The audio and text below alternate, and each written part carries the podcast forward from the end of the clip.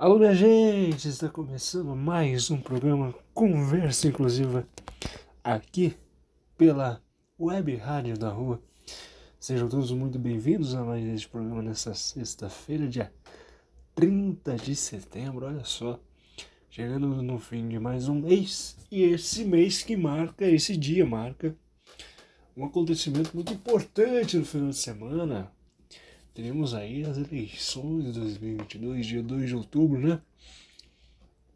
Dia aí de festejar o nosso direito aos votos, de exercer a democracia. Então, vamos participar. Espero que muitas pessoas aí, muitos jovens e todas as pessoas, todos os grupos étnicos, sociais que estão presentes aí, vão lá e cumpram com o seu papel de eleitor, de eleitoras, com muita responsabilidade e alegria, hein? Alegria, independente, independente do seu partido nesse momento, independente da sua ideologia, independente do lado A ou lado B. Sabe o que está em jogo na hora que você chega lá na urna? O futuro do Brasil.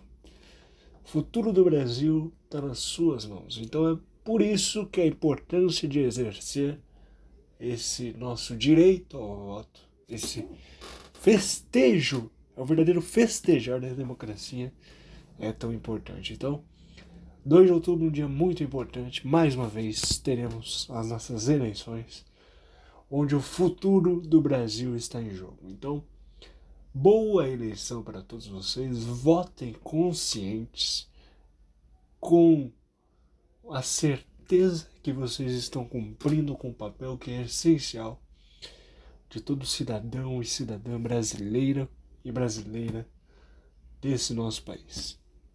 Tá certo? Mas sobre o dia 30 de setembro, o que se comemora no dia 30 de setembro? Vamos descobrir aqui. Uh, né? Porque assim, são muitas datas importantes que valem a pena serem registradas. Então, vamos lá.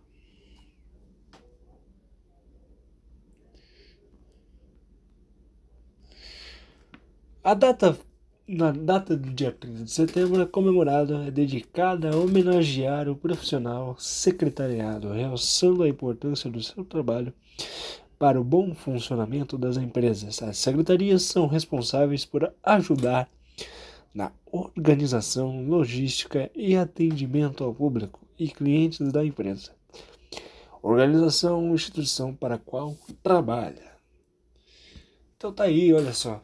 Parabéns a todas as secretarias, a todos os secretariados aí, das mais diferentes secretarias em todo o Brasil, né? Que ajudam aí na gestão de uma empresa, na gestão muitas vezes de uma prefeitura, na gestão de todo um conglomerado né, de funções, funções importantes que dentro dessas secretarias são desenvolvidos esses projetos, são desenvolvidos esses trabalhos que podem atuar tanto no âmbito municipal, estadual e nacional. Então, parabéns a todas essas secretarias aí que são homenageadas neste dia 30 de setembro.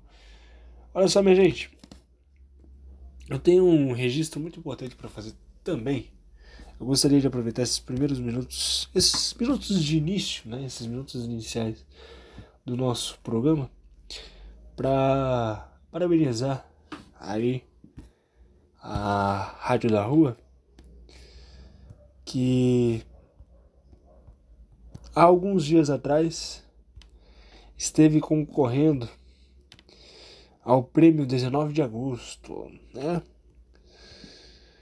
Um, uma cerimônia muito legal, uma cerimônia muito importante, onde várias instituições aí ligadas ao trabalho voluntariado, né?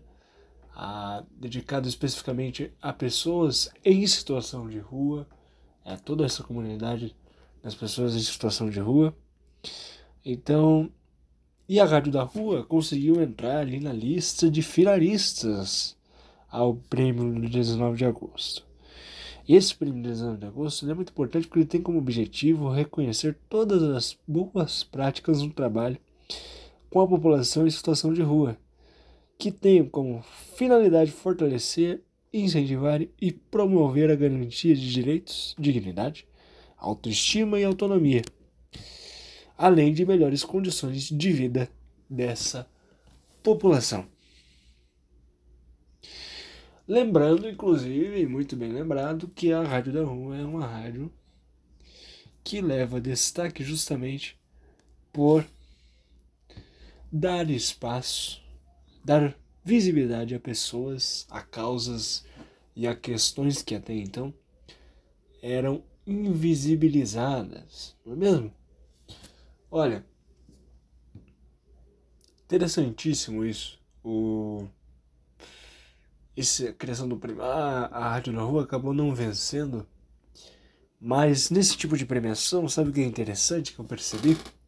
É que por mais que uma causa, uma causa, um grupo não vença, dessa mesma forma que um grupo não vença, todo mundo sai ganhando. Porque as instituições que ganharam ali em primeiro, segundo e terceiro lugar, todas elas, mesmo que atuando em áreas diferentes e com uma maneira diferente de abordagem, uma perspectiva de trabalho diferenciada uma da outra, todo mundo ali tinha o mesmo objetivo, que é o quê? Ajudar o próximo.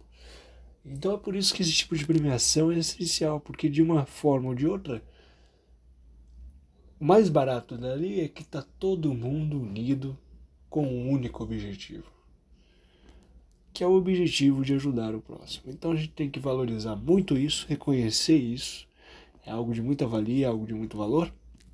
E é o seguinte, você aí que já entendeu mais ou menos como funciona a rádio da rua, já sabe que essa é uma rádio voluntária e é muito importante o trabalho que é feito aqui. Eu tenho muito orgulho de fazer parte dessa equipe porque além de eu estar exercendo meu, meu amor pela comunicação, eu sei que eu posso, estou aí em uma rádio que tem as suas seus trabalhos voluntários. Então estamos ajudando ao próximo e unindo isso ao nosso poder de comunicação, de levar informação, de espalhar uma palavra positiva e de conhecimento e, e, e, e muitas vezes até de conforto para muitas pessoas aí, que é uma coisa muito legal. Então, parabéns aí, Rádio da por toda essa iniciativa, por terem chego como finalistas.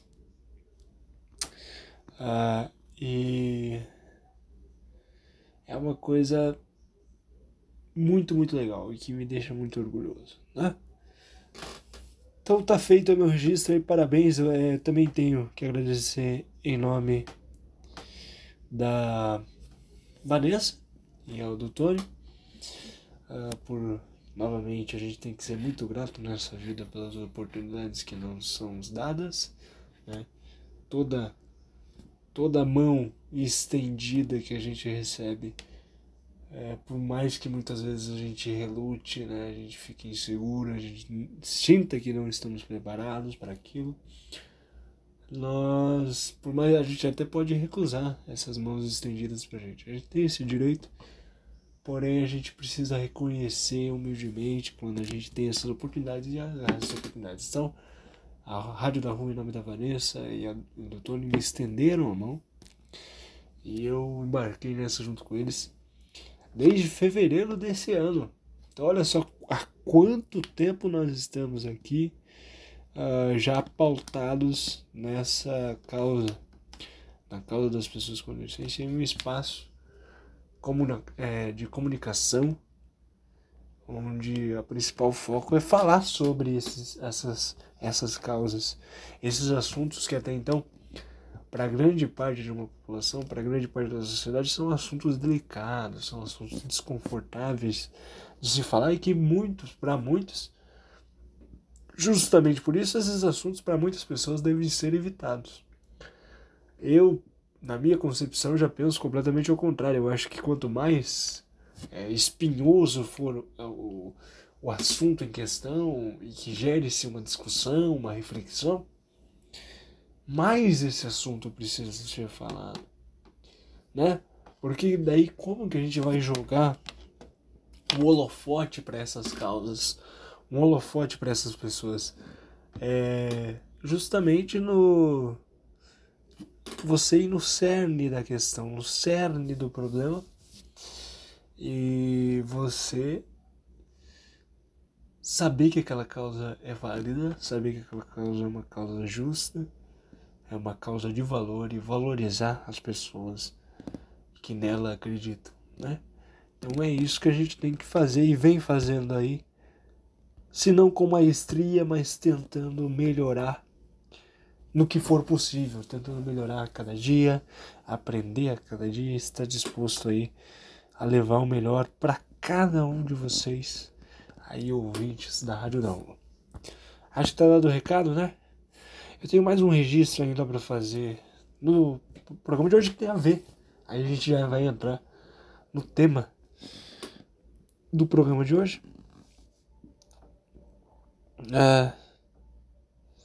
Seguinte, ah, está acontecendo uh, o Campeonato Nacional através do circuito, circuito de loterias caixa é, de bocha, de esporte paralímpico, né? E eu queria aqui mandar um alô e uma boa sorte. Na verdade elas não precisam de sorte porque elas estão arrasando lá. Né? Mas a gente tem que mandar muita energia positiva para essas grandes meninas aí, atletas excepcionais e minhas amigas próximas até, porque a gente já chegou a se cruzar e se conhecer em quadra, né? Em competições, em viagens, a gente se conheceu assim. E eu tô aqui para uh, ah, mandar um, um alô positivo para para Letícia, Caroline e para Noeli, para Noeli que também tá lá competindo na bocha, inclusive Uh, essa é uma disputa muito legal e muito interessante, porque na minha. Uh, eu não sei exatamente se o, o, campeonato ser nacional ele já era assim ou se foi modificado pela, pela delegação. Realmente eu não, não tenho essa informação. Se foi modificada a forma de fazer a, as premiações e o campeonato em si. Mas foi uma coisa muito legal. Se não existia antes, é, passa a existir a partir de agora, e se já existia, eu tomei conhecimento de que funciona dessa forma e achei uma iniciativa muito legal.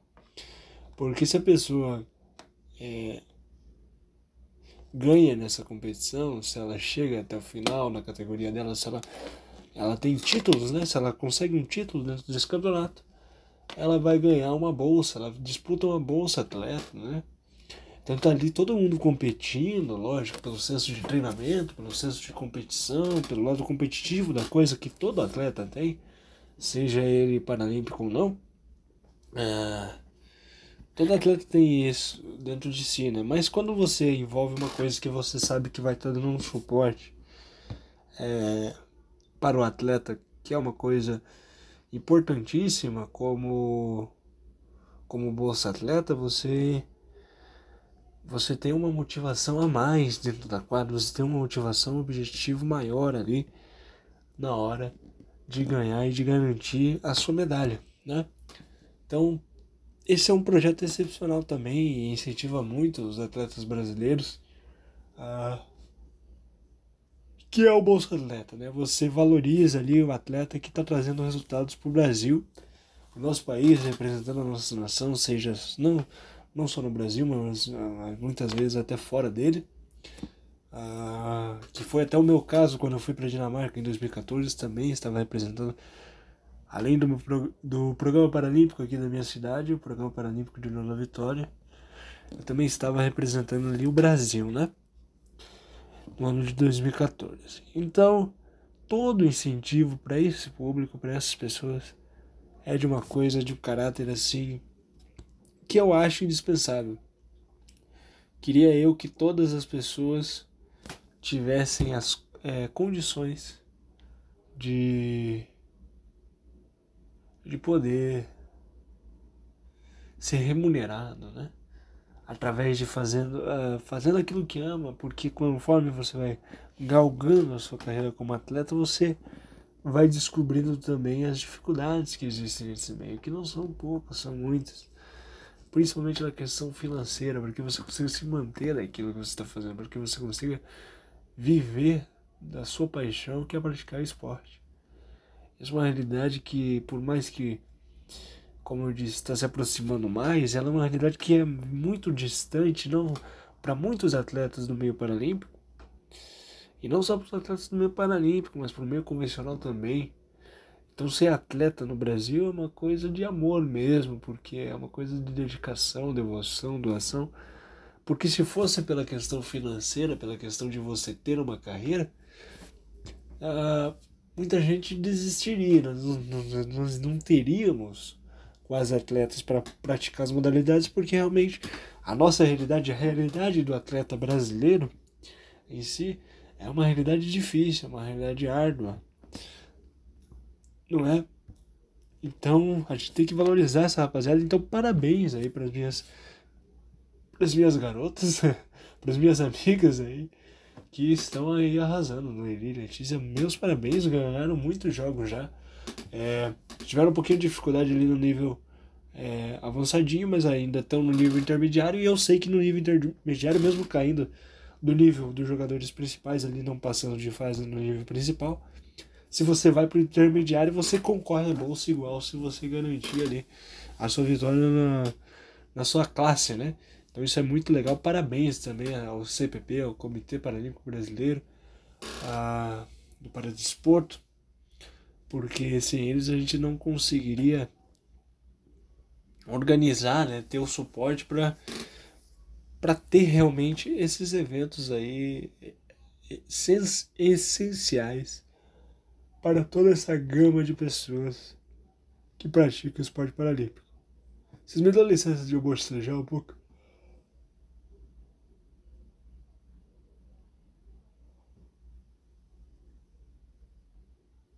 Porque assim, gente, eu tô gravando meio tarde, tá? Esses são os únicos horários que eu consigo gravar. Então o sono vai pegando. Então peço perdão aí. É assim fica mais natural, assim é mais legal. É aí a gente se sente mais próximo, a gente não pode negar o nosso lado humano, né? É o cansaço, o cansaço do dia a dia, que bate em você, bate em mim, bate pra todo mundo aí que sabe da batalha que é um dia né? 24 horas pra gente no relógio parece muita coisa para muita gente, mas para muita gente é, é, falta tempo, é muito apertado, é, é pouco tempo, é pouco, é pouco tempo até demais. Então cansa mesmo, é um cansaço. E a gente tem que, não pode esconder isso não. Tem que mostrar aqui a realidade, a realidade do comunicador, a realidade do brasileiro, né? Já que a gente tá falando de esporte, a gente tá falando da realidade do atleta brasileiro. Tem isso, tem isso. É a batalha do dia a dia. A batalha do dia a dia né? deixa a gente exausto muitas vezes. Mas é isso. Vamos lá, tem que se animar. Todo dia é um novo dia, novas energias renovadas. A gente descansa, tem que descansar, é lógico, tem que saber a hora de parar. Fechar nossos olhinhos ali, descansar, para que no outro dia tenhamos nossas energias renovadas.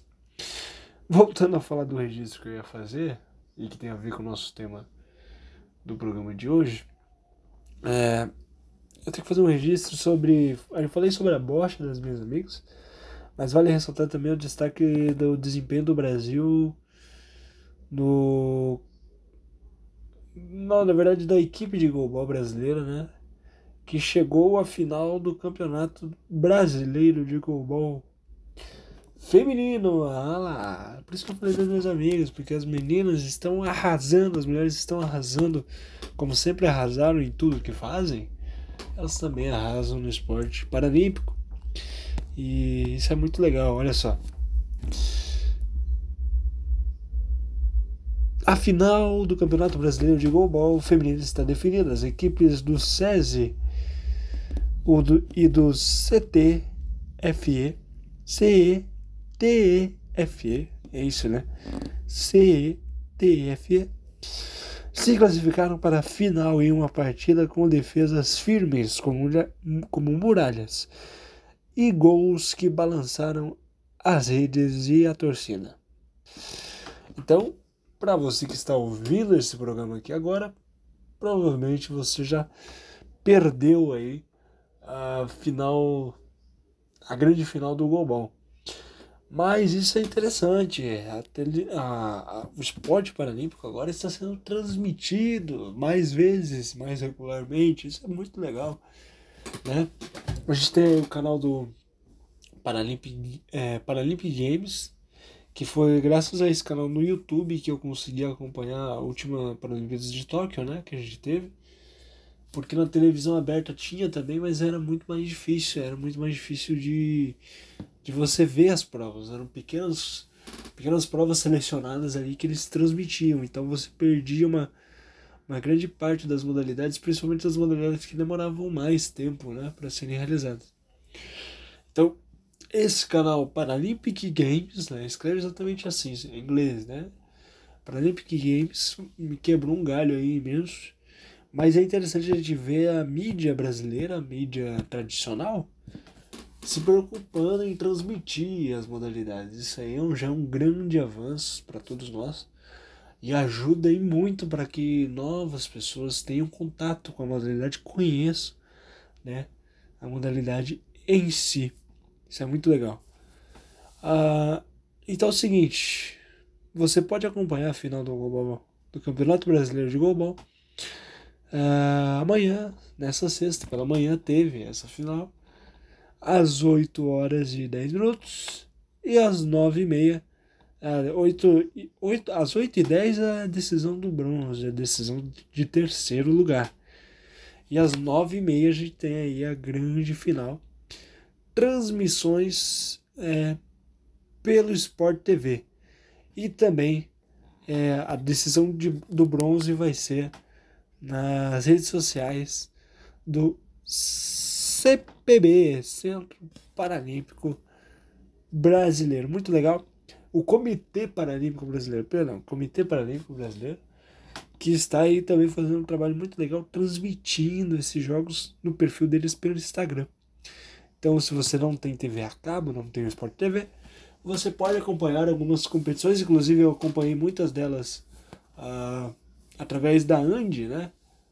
A Andy, que também é uma organização de é, dos esportes adaptados desses eventos. Inclusive está transmitindo direto os jogos da Bosch. Se vocês quiserem ver minha amiga Letícia Caroline jogando, você pode no Instagram da noite. E você também pode é, acompanhar ele jogando também no Instagram. Então temos possibilidades, janelas estão sendo abertas para que o esporte possa ser visto, possa ser reconhecido aí por um público, né? Isso é muito é, interessante, isso é muito importante. Indispensável, indispensável, eu diria. É algo até indispensável. Então é o seguinte, gente. É, vamos falar sobre o tema do programa de hoje? Finalmente, sim. Já deu, na verdade, já deu para entender. Nós já falamos um pouquinho aqui. Já começamos a falar sobre o tema, né? esportes adaptados. Novamente, nós vamos falar sobre isso. É, o esporte paralímpico em geral.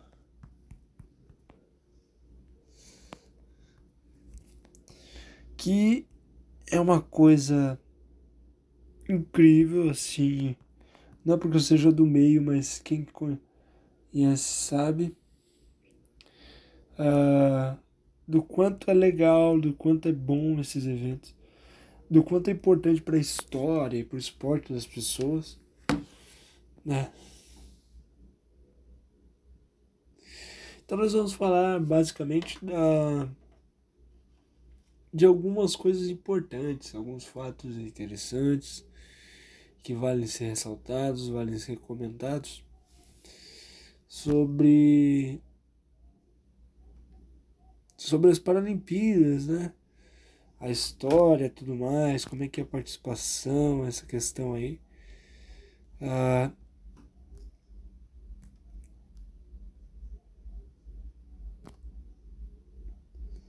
então, assim, vamos falar um pouquinho desses fatos históricos importantes, esses registros históricos das Paralimpíadas. Para o nosso país, para a nossa história, para os nossos atletas. Porque quanto mais a gente falar, quanto mais a gente enaltecer e reforçar essa importância que, que o esporte paralímpico tem e que os, esses atletas têm para cada um de nós, mais nós vamos estar fazendo um papel importantíssimo de enriquecer, de valorizar o que é nosso, de valorizar a nossa história, de valorizar os nossos atletas, de valorizar o esporte paralímpico em geral, né?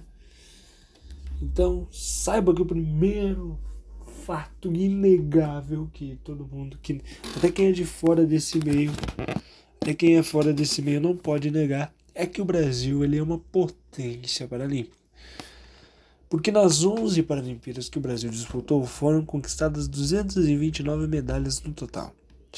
Segundo o portal oficial do governo federal, sobre os Jogos Paralímpicos de 2016, a, é que a coleção vai aumentar. A meta para o Rio é que o país encerre a participação entre os cinco primeiros.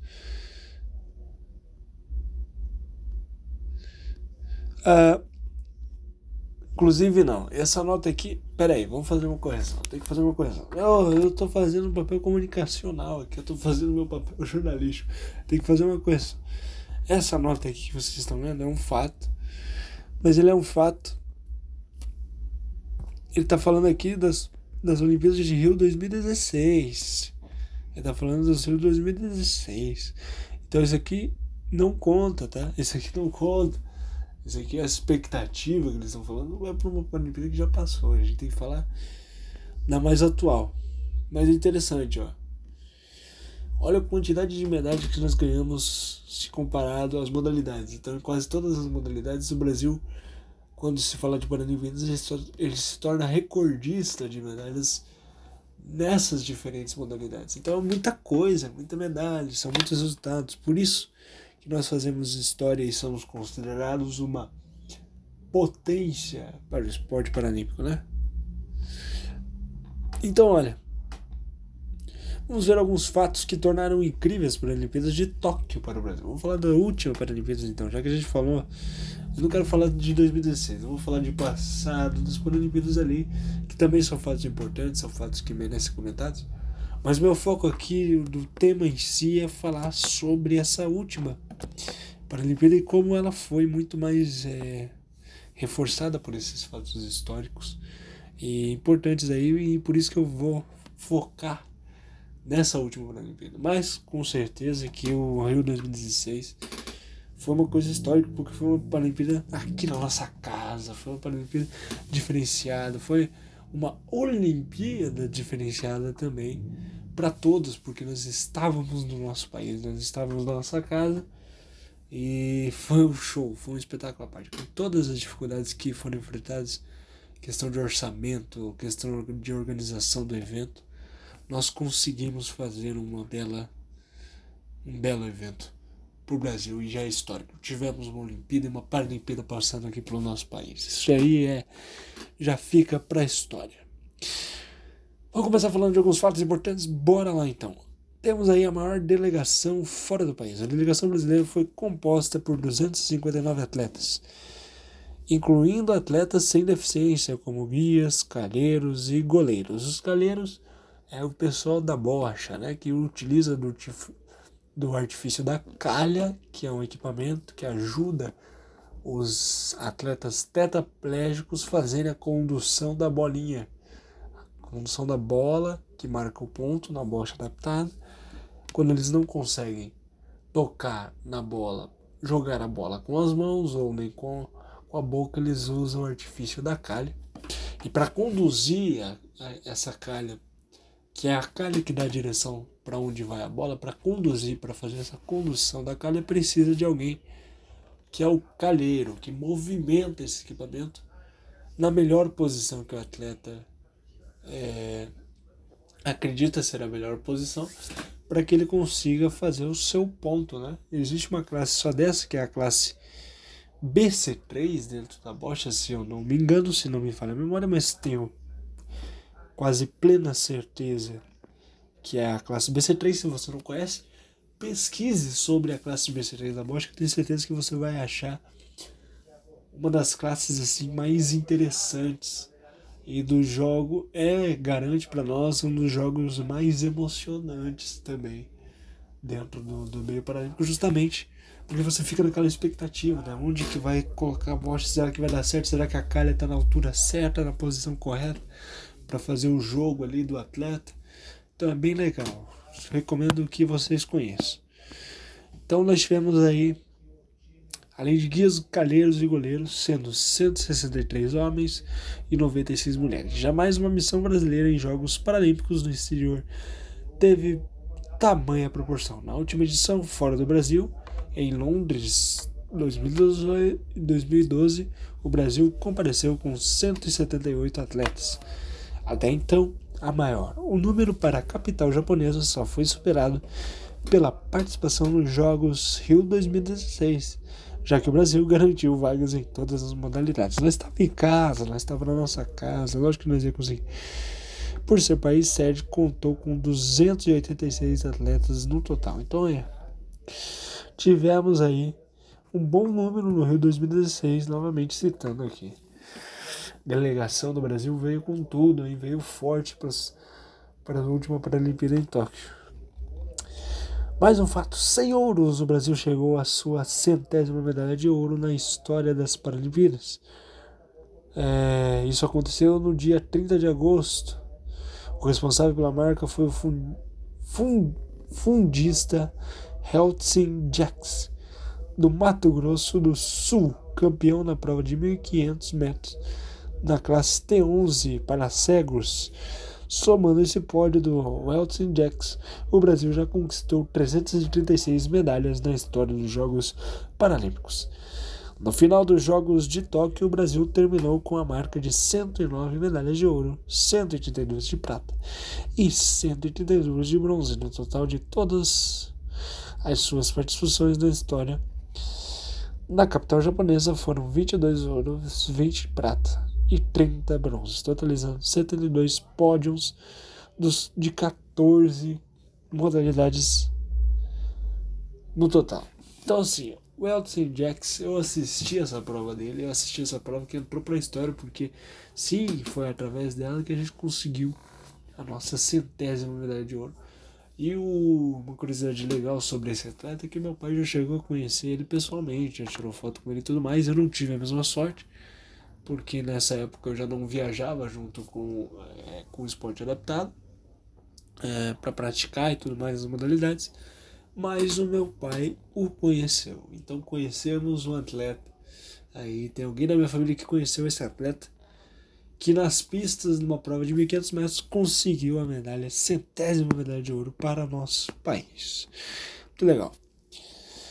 Pódio em 14 modalidades. Das 20 modalidades em que o Brasil esteve presente nos Jogos de Tóquio, 14 viram a bandeira brasileira em alguma ou em algumas cerimônias de pódio. Os atletas do país conquistaram medalhas em atletismo, natação, bocha, canoagem, esgrima em cadeira de rodas, futebol de 5, golbol, alterofilismo, hipismo, judô, remo, taekwondo, tênis de mesa, vôlei sentado. E até então a melhor marca havia sido no Rio 2016, novamente usando como parâmetro a última Paralimpíada, tá certo? Quando 13 modalidades deram 72 medalhas ao país. Você vê aí o salto, né? O salto de evolução dos atletas, de de medalhas, de conquistas, todo mundo aí evoluiu de 2016 para cá. E ainda bem, que bom, isso que a gente quer ver. O esporte paralímpico evoluindo cada vez mais, trazendo cada vez mais resultados, aumentando ainda mais a, a, a, a linha, né? A, sempre aumentar o gráfico, né? Sempre subir, sempre pro alto, sempre melhorando quando o assunto é trazer medalhas pra gente nas Paralimpíadas. É um orgulho para nós. Recorde de medalhas douradas. Jamais o Brasil se apresentou tão vitorioso em Jogos Paralímpicos como em Tóquio 2020. Os 22 ouros são um feito inédito. Superou a campanha de Londres 2012, quando o país subiu ao ponto mais alto do pódio em 21 oportunidades. A meta do CPB sempre foi permanecer no top 10, contando sempre as medalhas de ouro. No Rio 2016, por exemplo, foram 14 ouros, ou seja, A missão brasileira em Tóquio teve crescimento de 57% em relação à edição anterior dos Jogos, mesmo contando com uma delegação inferior em termos de integrantes, em comparação com o time que representou o país na capital fluminense há cinco anos. Olha como é que legal a régua que a gente fala, né? Um atleta profissional, é, tanto convencional quanto o Paralímpico ele não é diferente, ele tem uma meta, ele tem uma régua para seguir, ele tem que bater as suas metas, bater os seus recordes, quando é questão de corrida ele tem que bater seus tempos, se for alterofilismo ele tem que bater seu peso. Então a gente trabalha através de metas. Isso no esporte amador também, que eu sempre, fui, eu sempre fiz parte e, e, e dei uma pausa na minha carreira, né, por questões de trabalho, questões de faculdade e tudo mais. Eu dei uma pausa na minha carreira dentro do esporte uh, amador. Mas o esporte amador ele não foge muito do conceito uh, do esporte profissional, do atleta profissional, do atleta de ponta. É, o conceito é quase o mesmo, a diferença é a intensidade e a forma que o trabalho se desenvolve. Porque quando o atleta chega para ser um atleta de ponta, ele vai ter justamente esse diferencial da estrutura que ele vai ter à disposição dele para que ele consiga se manter tendo os melhores resultados, tendo as melhores vitórias, as melhores colocações e manter esse nível de atleta de ponta. Né? Ele tem os recursos. A galera do esporte amador faz o que pode com o que tem e mesmo assim traz muitos resultados positivos sempre se dedica muito mais. É mais sofrido, né? É mais, muito mais sofrido nessa questão de preparação, mas a gente vai lá e consegue. Então, parabéns aí ao CPB que tem isso estabelecido como meta. A gente sempre, independente de onde a gente esteja, bateu o recorde de medalha do outro ano, caiu no recorde de medalha do outro ano, aumentou o número de participantes, de atletas participantes selecionados para o Paralimpíadas, diminuiu a delegação brasileira, não importa nós vamos continuar com o foco no top 10 e vamos colocar essa filosofia de trabalho para todos os atletas que a gente quer na seleção, nas Paralimpíadas e tudo mais. Legal. Mais campeões em mais modalidades. Quanto mais modalidades premiadas, maior a possibilidade de diversificação dos medalhistas de ouro. As Paralimpíadas de Tóquio também entram para a história como a edição em que atletas de um maior número de esportes tiveram a honra de se sagrarem campeões paralímpicos. Em oito modalidades foram responsáveis por estabelecer essa marca para o Brasil: atletismo, natação, atletismo, futebol de 5, golbol, judô, canoagem e taekwondo. Até então, os brasileiros campeões ficavam concentrados em quatro ou cinco modalidades no máximo. Em 2016, por exemplo, apenas no atletismo, a natação, o futebol de 5 e a bocha alcançaram a glória máxima. Em Londres 2012 foram cinco, a melhor marca até então. Saindo um pouco da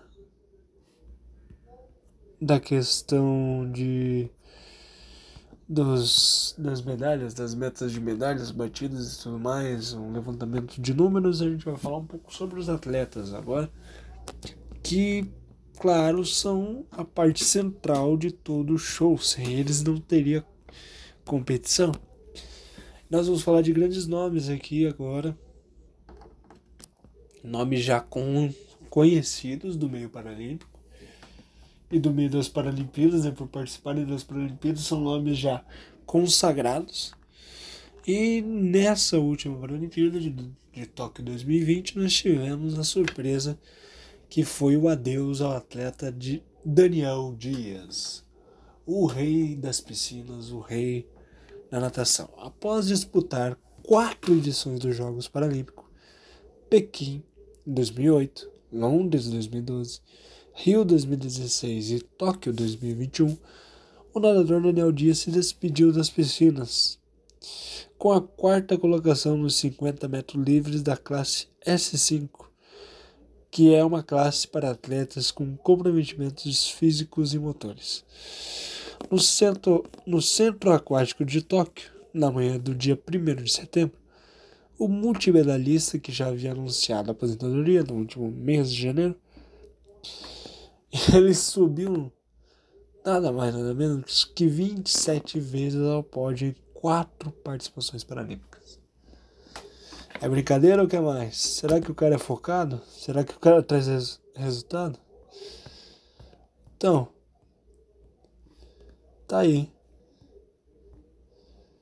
E além disso, o cara é o atleta com mais pódios na história do Brasil. Ao todo foram 14 medalhas de ouro, 7 de prata e 6 de bronze. O nadador agora aposentado oficialmente das piscinas após os Jogos de Tóquio foi eleito neste sábado 4. Naquela, naquele sábado de 4, quando saiu essa matéria, né? membro do Conselho de Atletas do Comitê Paralímpico Internacional. O multimedalista foi um dos seis escolhidos para o grupo que representará os competidores pelos próximos três anos até os Jogos de Paris em 2024. Tá aí, né? Tá aí, já tá aí. Estamos terminando, findando 2022. 2024 tá logo ali. Paris, grande ah, foco de todos os atletas paralímpicos, o sonho de todos os atletas paralímpicos é se prepararem e se dedicarem para chegar na na, em Paris 2024, né? Que legal, gente. Então aí, Daniel Dias, grande nome, já se aposentou das piscinas, mas continua envolvido no esporte paralímpico e não poderia ser diferente. Um cara desse calibre, com esse potencial, já fez história né, no esporte e continuará fazendo história agora na gestão de outros atletas, garantindo que outros atletas, outros nomes, novos nomes surjam não só nas piscinas, mas nos, no esporte paralímpico em geral. Isso é muito legal. Parabéns ao Daniel Dias. Falando ainda sobre atletas, vamos falar sobre a Carolzinha, Carol Santiago, o grande destaque brasileiro. Esse grande destaque brasileiro foi no Centro Aquático de Tóquio, foi a pernambucana Carol Santiago, da classe S12, que são para atletas com deficiência visual. Dona de cinco medalhas, quatro individuais, três de ouro e uma de bronze, e uma prata no revezamento, 4 por 100, até 49 pontos. Ela foi ouro nos 50 e nos 100 metros livre, assim como nos 100 metros peito. A nadadora ainda bateu dois recordes paralímpicos em Tóquio, nos 50 metros livre, 26 e 82, e 100 metros peito. Em 26 segundos e 80. Meu Deus, gente, pera aí. Até bugou minha cabeça aqui agora. Até bugou meu cérebro. Talvez seja o cansaço também, o sono que bate também. Mas, olha só que número incrível isso. 50 metros na piscina, 26 segundos. Em 20 segundos eu não tenho oxigênio para isso. Você tem noção disso? Eu mal consigo entrar numa piscina sem me afogar, gente. Eu não tenho pulmão suficiente para um negócio desse. Ela não tem preparação para isso. E ela vai lá em 26 segundos e faz 50 metros. E os 100 metros peito ela fez em 1 minuto e 14. Um tempo maravilhoso também. 100 metros você tá de sacanagem. Uma piscina, você vai de um, uma ponta a outra da piscina em 1 minuto e 14 segundos. Sacanagem. Com isso, aos 36 anos apenas, na sua primeira. Carolzinha, você vai voar longe, menina. Fez tudo isso na primeira participação nas Paralimpíadas. Carol voltou a levar a natação feminina paralímpica ao primeiro lugar após quase 20 anos do último título de Fabiana Sugimori, em Atenas 2004 e liderou a melhor campanha brasileira da história na modalidade. Outro meio interessantíssimo, outra, outro fato interessantíssimo sobre essas últimas Paralimpíadas de Tóquio, a gente teve cinco ouros, nada mais, nada menos que cinco ouros em um dia. A primeira sexta-feira dos Jogos Paralímpicos de Tóquio, no dia 27 de agosto, o Brasil atingiu a incrível marca de subir ao ponto mais alto do pódio por cinco vezes. Isso no primeiríssimo dia das competições. Então, foi um recorde do país em Paralimpíadas. O atletismo foi a modalidade que obteve mais douradas, com quatro campeões paralímpicos. Welton Jacks, medalhista, centésima medalha dono da centésima medalha do Brasil nas Paralimpíadas. Nos 5 mil metros pela classe T11, Silvana, Silvana Costa, salto em distância também pela classe, pela classe T11. Petrúcio Ferreira, esse eu conheci, esse eu vi pessoalmente. Petrúcio, grande Petrúcio Ferreira. Um abraço aí para você. Eu já sou amigo, já sou chegado de gente, de atleta que participa das Paralimpíadas, hein? Olha o nível que eu tô, olha o nível. é, vamos lá. que mais que a gente tem aqui? Petrus Ferreira, 100 metros rasos pela classe T47. E o Wallace dos Santos, arremesso de peso, de peso pela classe F55. Eu achei interessante agora que eu falei essas nomenclaturas. Talvez a gente seja interessante, já que a gente está falando de esporte, eu pensar em trazer um, um roteiro, né, um tema, para a gente falar só sobre essa parte das, das classes, das classificações das modalidades, né? O que, que na, cada nomenclatura, como é que ela se divide, né? Como é que é feita essa nomenclatura, a partir da nomenclatura, que eu já comentei com vocês algumas vezes também quando a gente falou de esporte aqui no programa mas nada aprofundado com detalhes né, de como é feita essa divisão, como que cada atleta se encaixa nisso, como que é feita a classificação funcional, né, o processo da classificação funcional para que cada atleta esteja apto a estar praticando aquela modalidade e dentro daquela classe, como que é definido isso, coisa que inclusive eu já passei muito por muitas classificações funcionais uh, durante meu tempo dedicado somente ao esporte como atleta, né? Então seria interessante trazer essa informação para vocês uh, na parte de classificações funcionais, as classes de cada modalidade paralímpica, não todas, né, mas as principais, as mais conhecidas, porque são várias modalidades, então a gente traz aqui, faz seleção de cada cada uma e faz um levantamento aí, passa umas informações, eu acho que seria legal, seria uma informação a mais aí a ser adicionada no nosso catálogo de conhecimento, nosso catálogo de conhecimento de esportes adaptados. Eu acho muito legal. Me cobrem isso, me cobrem isso, que em breve eu vou trazer um episódio só sobre esses temas aí. Beleza? Me acendeu essa luz nesse momento, essa ideia. Vamos falar sobre. Nossa, tem muitas coisas, gente. Tem muitas coisas. É difícil selecionar apenas apenas uma, apenas uma, né? Para falar. Mas vamos falar de novas estrelas. A gente já falou de nomes conhecidos, né? Do, que passaram pelas, por essa última Paralimpíada. Vamos falar das novas estrelas que estão chegando. Nos Jogos Paralímpicos marcados pelas despedidas de Daniel Dias, também surgiram novas estrelas da natação, que ao lado de Maria Carolina Santiago, um deles foi o mineiro Gabriel Geral, Gabriel, Gabriel Geraldo Araújo. O nome dele é quase trava-língua. De 19 anos, apenas 19 anos, e já está nas Paralimpíadas. Isso é incrível. Olha só, gente, que coisa legal que conquistou duas medalhas de ouro nos 200 metros livre e 50 metros costas, e uma prata nos 100 metros costa, sendo o primeiro medalhista brasileiro nesta edição dos Jogos. E outro jovem a despontar foi Gabriel Bandeira, ouro nos 100 metros borboleta da classe S14, com direito a recorde paralímpico. O paulista de Itaiatu Tuba também subiu ao pódio nos 200 metros medley, prata e 200 metros livre, prata.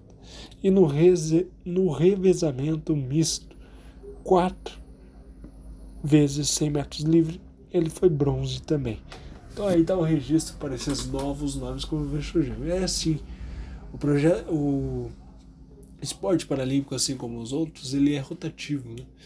Existem os grandes nomes que fazem a, a sua história, conquistam as suas medalhas, se tornam exemplo para outras pessoas, para outros jovens que querem seguir nessa mesma modalidade e que veem nessas pessoas, nesses atletas de ponta, nesses atletas campeões, muitas vezes campeões mundiais, que fazem coleções de medalhas, sobem um pódio várias vezes.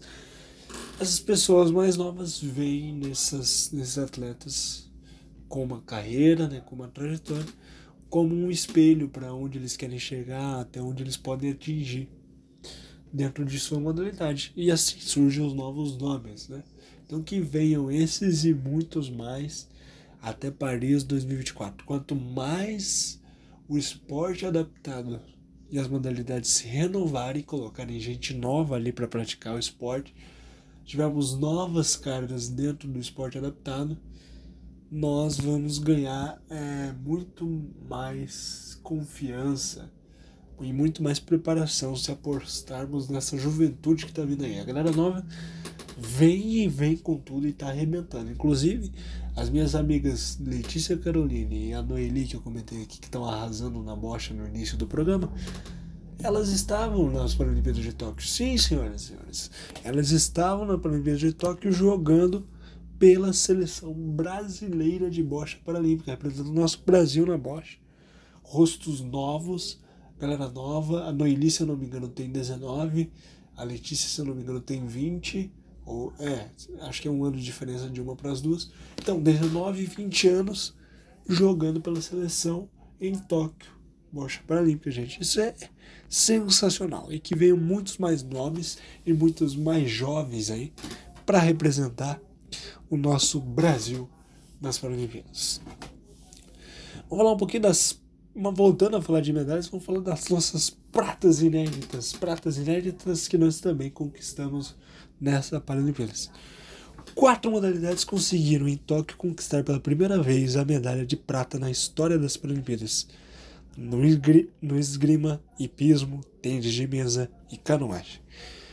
O gaúcho Giovanni Ghisoni conquistou a inédita medalha de prata no esgrima em cadeira de rodas, na categoria B da espada para atletas com menor mobilidade de tronco e equilíbrio, enquanto o cavaleiro paulistano Rodolfo Rischela, de 36, ficou na segunda posição no hipismo. Na disputa individual do grau 5, comprometimento leve em um ou dois membros, além de atletas com deficiência visual moderada, com seu cavalo, Dom Érico da raça House. Como é que fala isso? Halnover. Halnoverani, acho que é isso, Halnoverani. Já Bruna Alexandre, mesmo derrotada na decisão pela classe 10, fez história ao ser a primeira mulher brasileira a chegar a uma final do tênis de mesa em Paralimpíadas. O canoísta Giovanni Vieira, por sua vez, foi prata na prova de 200 metros VL 3 masculino e também levou a medalha pela primeira vez na história da modalidade e a do Brasil. Olha só, primeira medalha na história da modalidade e é brasileiro. É brasileira, essa medalha é brasileira. Eu já falei um pouco, falando sobre parahipismo aqui, eu já falei um pouco, já dediquei um programa, inclusive, para falar só sobre ó, a ecoterapia, né? Essa questão da terapia, o, a questão do, das, do, do cavalo, a terapia com cavalos para pessoa com deficiência. Isso é sensa, sensacional. E se você não ouviu, é interessante que você ouça esse programa que eu falei dedicado a essa essa questão. Gente, medalhas inéditas, maior delegação, isso é incrível, né? A gente teve muita coisa aí para se orgulhar. E para último registro de coisas históricas que aconteceram Nessas Paralimpíadas nós temos a força do campo. As provas de campo do atletismo renderam excelentes resultados ao Brasil. Quatro dos oito ouros de modalidade vieram das disputas de arremesso de peso ou lançamentos de discos. Das 28 medalhas conquistadas pelo Brasil no Estádio Nacional de Tóquio, 13 vieram do campo, uma tendência que tem acontecido desde o Mundial de Dubai de 2019, quando seis dos 14 outros brasileiros vieram das disciplinas disputadas no campo. Então tá aí registrados os maiores acontecimentos dessa última dessa última Paralimpíada, o que é um parâmetro, né? o que gera na gente uma expectativa do que a gente pode ver e vai ver com certeza muitas coisas incríveis, muitos mais recordes incríveis, muitos no nomes novos chegando e se estabelecendo dentro das, do esporte adaptado e nos empolga e muito para que chegue logo Paris 2024, né? Com certeza é a garantia de muitas medalhas de ouro aí, muito sucesso para o Brasil que é sempre excepcional em todas as suas participações nas Paralimpíadas. Gente, nosso programa já vai quase que se encerrando, então queria dedicar esses minutos finais a todos vocês que me ouviram falar sobre esse tema aqui no programa de hoje. Muito interessante, muito legal a gente ressaltar e destacar essas importantes conquistas históricas que nós temos através das Paralimpíadas. As Olimpíadas e as Paralimpíadas em si são os maiores, os maiores eventos esportivos que a gente tem aí durante o período de quatro em quatro anos, né? Então, por isso que a gente registra, porque já está na história. E isso é importantíssimo. Todos os atletas que chegaram ali, todas as atletas que passaram por ali, todos eles já fazem história justamente por terem chego até ali. Mesmo sabendo de todas as dificuldades que a gente sabe, de todos os desafios que os atletas brasileiros enfrentam, simplesmente por, simplesmente por escolherem viver do esporte e serem atletas no Brasil, eles já vão encontrar muitos e muitos desafios nesses nesse período, nesse processo, e quando você é atleta de esporte adaptado ainda, você é um atleta paralímpico no Brasil e quer viver do esporte, então aí que os desafios se tornam ainda maiores, intensos e inúmeros, né, no meio dessa caminhada. Então, é muito legal e muito orgulhoso da minha parte como atleta que ainda sou, né, não estou mais em atividade, mas ainda vou retornar, tenho certeza absoluta disso que vou retornar e em algum momento da minha vida eu vou conseguir viver disso, eu vou conseguir viver do meu esporte, da minha paixão. É só esperar o tempo certo das coisas acontecerem, que eu tenho plena certeza dentro de mim, dentro do meu coração, que isso vai acontecer. E que eu esteja pronto até lá e que vocês também estejam prontos para Paris 2024 e que a gente traga muita alegria dentro do esporte paralímpico para toda a nossa nação, para todo o Brasil, que a gente merece. Então é isso, minha gente. A gente tem um encontro marcado na próxima sexta-feira, a partir das 18 horas, aqui na Rádio da Rua, com mais um programa Conversa Inclusiva. Você aí já sabe onde nos ouvir, no www.radiodarrua.com. Você também pode ouvir toda a programação que a gente prepara aí com o maior carinho e cuidado e dedicação para vocês, aonde você quiser a hora que você quiser e no dispositivo que você preferir. Sim, você tem essa possibilidade. É só você encontrar a Rádio da Rua que está no Spotify. É só procurar no Spotify, Rádio da Rua. Quer ter um contato mais próximo com o pessoal aqui da rádio? Acompanhar a gente, saber dos projetos sociais muito importantíssimos que eu falei no programa aqui de hoje, que a Rádio da Rua está envolvida, você também tem essa chance. É só seguir a gente no Instagram. É Instagram Rádio da Rua. Continue nos ouvindo, nos seguindo, compartilhando de tudo que a Rádio da Rua faz. Porque afinal essa é uma rádio que é minha, uma rádio que é sua. É a Web Rádio da Rua, a rádio que acolhe. Semana que vem eu tô de volta aqui às 18 horas. Um grande abraço para todos vocês e até lá.